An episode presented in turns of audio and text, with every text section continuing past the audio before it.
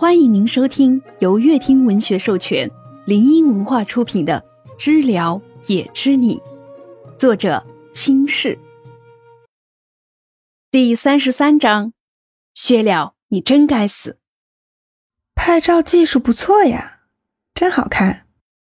许逆点开看了看，就长按保存了。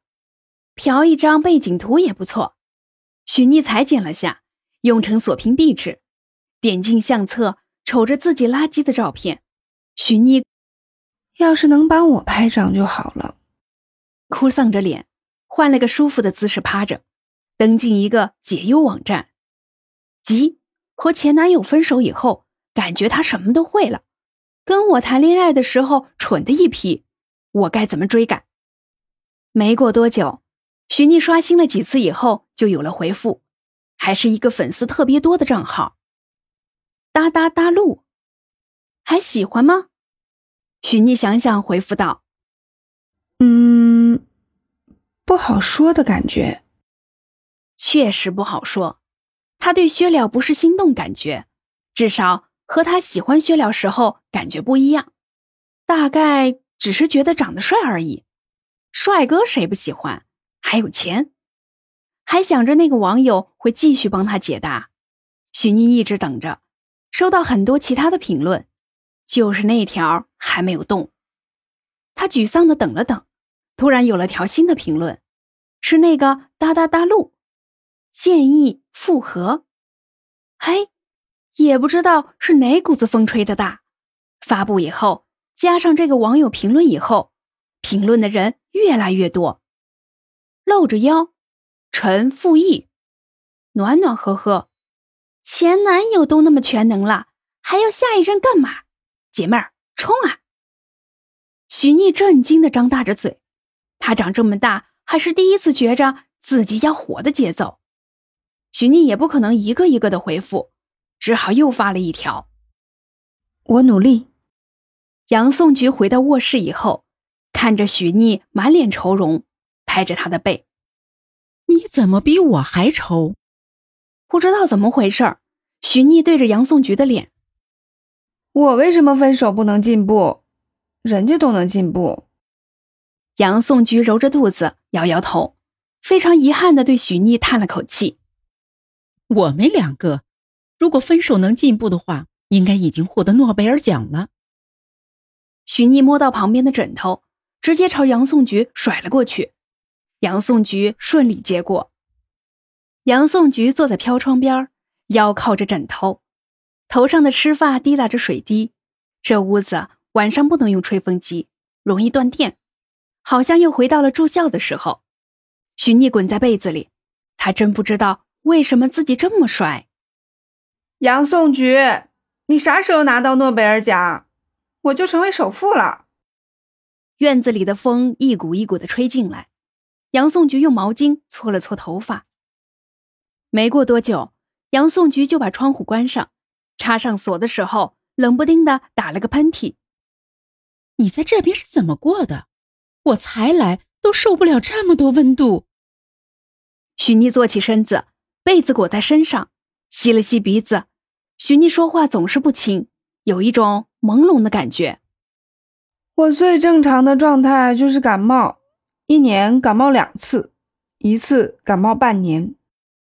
许逆指着床边的柜子，最下面那里有感冒药，赶快喝一包，要不然明天你会严重感冒。以你的体质，医院是你家。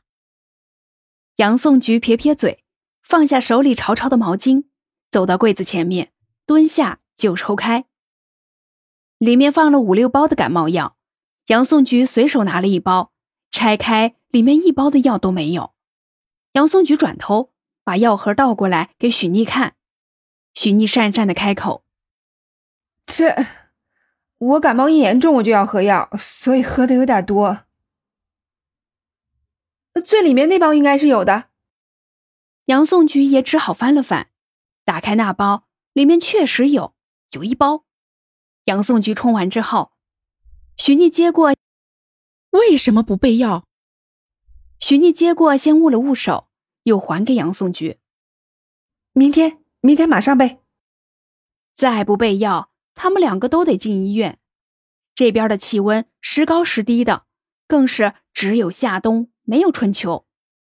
徐丽刚来的时候，因为早上太冷，穿了一身的厚衣服。中午的时候，她就后悔了。夏天的时候，她穿着短裙，有心的看了天气预报，没有雨。刚出公司大门，他就被淋了。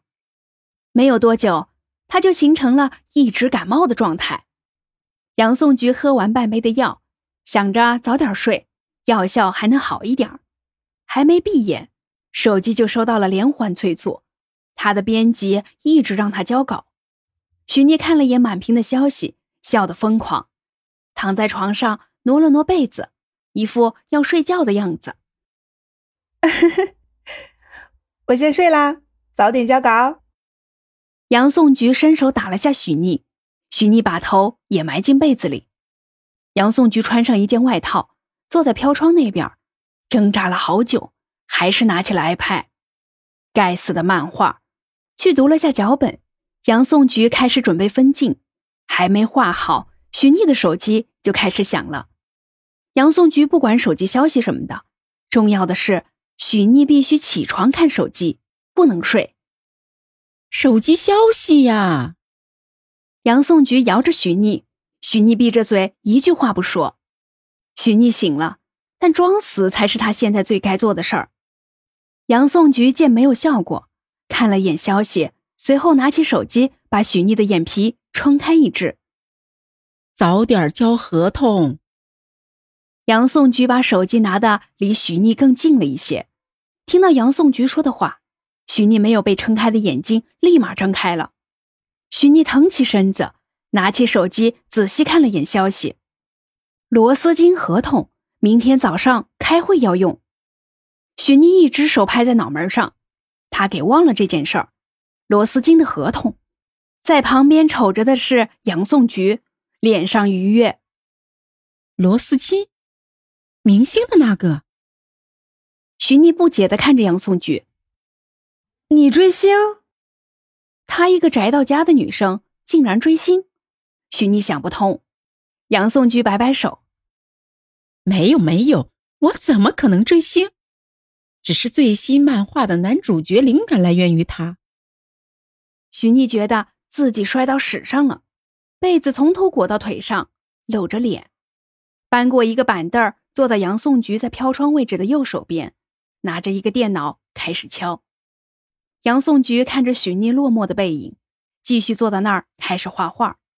时间久了很枯燥，画画、打字也是，更烦的就是数据。大概半个小时以后，徐妮先忍不住了，开始一阵鬼哭狼嚎，绕着屋子跑了圈又趴在窗子上哭。杨颂菊当然也不是一个能自律画画的人，他不过稍微好点不鬼哭狼嚎。一个骂薛了，一个骂编辑。在这个深夜里，薛了在睡前。总感觉能听见一句话：“薛了，你真该死。”本章已播讲完毕，喜欢的宝贝儿们点点订阅加收藏哦。